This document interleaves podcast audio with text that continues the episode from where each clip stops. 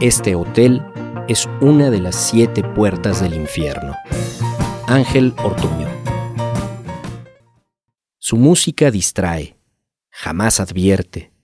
De pronto, en el pasillo de cereales, la voz de las ofertas dice una profecía o la señora anciana se desnuda y sonríe.